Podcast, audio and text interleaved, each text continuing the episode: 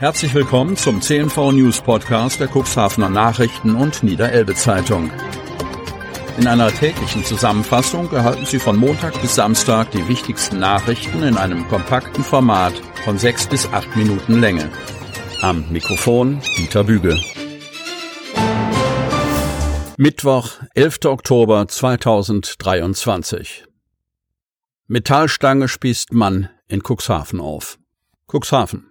Frank Waorin hat nach Angaben seiner Ärzte gleich mehrere Schutzengel gehabt. Bei Baumschnittarbeiten in seinem Garten in Cuxhaven fiel der 55-Jährige von einer Leiter vier Meter tief auf eine Zaunstange und wurde von ihr aufgespießt. Gegen jede Wahrscheinlichkeit überlebte er den Unfall, wie das Klinikum Bremen Mitte mitteilte. Die rostige, mehr als ein Meter lange Metallstange habe sich neben dem After des Mannes durch den Bauch vorbei an lebenswichtigen Gefäßen und Organen in den Brustkorb gebohrt. Sie kam unterhalb des Schlüsselbeins wieder heraus. Dass die Stange nicht ein einziges Organ verletzt hat, ist praktisch ein Wunder. Solch ein Fall habe ich in meiner ganzen Laufbahn noch nicht erlebt. Sagt Chefarzt Professor Hüsayin Bektas, wäre der Mann nur etwas anders auf die Stange gefallen, hätte der Unfall den Angaben zufolge tödlich enden können. Der Patient hatte nicht nur einen Schutzengel, das müssen ganz viele gewesen sein, sagte Beck das. Für ihn sei der Fall so einzigartig, dass er ihn in internationalen Fachblättern beschreiben wolle. Der Patient war samt Stange per Rettungshubschrauber in das Klinikum gebracht worden. Zuvor hatte ihn die Feuerwehr erst vom Zaun freischneiden müssen. Ich war die ganze Zeit bei Bewusstsein, sagte Vaorin. Sein 21-jähriger Sohn habe den Unfall mit angesehen und die Rettungskräfte informiert.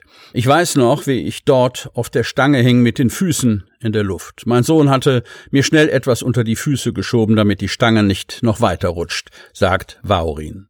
Nun müssen die Wunden verheilen und Vater sowie Sohn den Unfall seelisch verarbeiten, wie das Klinikum mitteilte.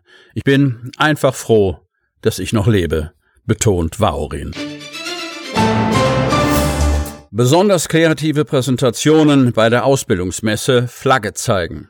Cuxhaven. So viel Trubel gibt es auch an den BBS Cuxhaven selten. Dort fand am Dienstag der erste Tag der Ausbildungsmesse Flagge zeigen statt. Mittwoch ist der Abschlusstag der Messe. Viele Schulen kamen gestern mit mehreren Klassen zur Messe und die Schülerinnen und Schüler informierten sich über verschiedenste Berufe. In diesem Jahr hatten 99 Ausbildungsbetriebe und Unternehmen der Einladung der berufsbildenden Schulen zugesagt. Zwei bis drei Unternehmen mussten zwar krankheitsbedingt kurzfristig absagen, trotzdem war die Schule prall gefüllt mit verschiedensten Messeständen der Unternehmen. Es wurden Berufe aus Branchen wie Schifffahrt, Bau, Chemie, Biologie, Transport und Verkehr sowie sozialen Berufen präsentiert. Auch die Bundeswehr war mit einem Stand vertreten. Der Start verlief sehr gut freut sich Organisatorin Jacqueline Kräuter und fügt hinzu, das Wetter ist schön und auch die Repräsentanten an den Ständen waren zufrieden mit der Besucheranzahl der Schüler. Es informierten sich nicht nur Ausbildungssuchende, sondern auch diejenigen, die bereits einen Arbeitsplatz gefunden haben. So auch Vanessa Rau und Alicia Santos Lopez, die eine Ausbildung zur medizinischen Fachangestellten absolvieren.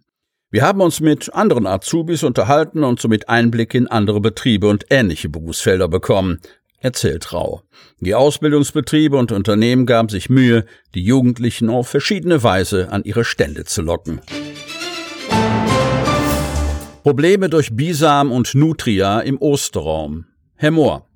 Sie gelten als natürliche Feinde sicherer Deiche. Bisam und Nutria. Wenn es Uferabbrüche und Absackungen des Bodens gibt, haben nicht selten diese beiden Tierarten mit ihren unterirdischen Bauten dafür gesorgt. Bei der Bisambekämpfung setzt auch der Unterhaltungsverband Untere Oster auf die Mithilfe aus der Bevölkerung und damit auf Fallensteller. Und die trafen sich in Hermoor mit Vertretern der Landwirtschaftskammer und des niedersächsischen Umweltministeriums zum Meinungsaustausch bei einem ganz besonderen Workshop. Während die Nutria-Bekämpfung eine Sache der Jäger ist, sieht es beim Bisam anders aus. Freiwillige werden von den Unterhaltungs- und Deichverbänden nach einer entsprechenden Sachkundeschulung eingesetzt, um Fallen aufzustellen und in kurzen Abständen zu kontrollieren. Dabei handelt es sich um Bereiche von 20 bis 30 Quadratkilometern. Der Verband zahlt pro Tier eine Fangprämie und bezuschusst auch den Fallenbau. Reich wird man durch diese Tätigkeit nicht, die letzten Endes auch nicht gerade vergnügungssteuerpflichtig ist. Doch für die Verbände ist diese Unterstützung alternativlos, wenn es um die Ufer- und Deichsicherheit geht. Stark betroffen vom Bisam-Befall ist insbesondere der Ostebereich. Der Unterhaltungsverband mit Sitz in Hermoor zählt laut Statistik der Landwirtschaftskammer landesweit zu den Top Ten unter den Verbänden mit den meisten Fängen. Insgesamt listet die Kammer knapp 130 Organisationen auf. Im vergangenen Jahr sind demnach in diesem Verbandsgebiet mehr als 2000 Tiere in die Falle getappt.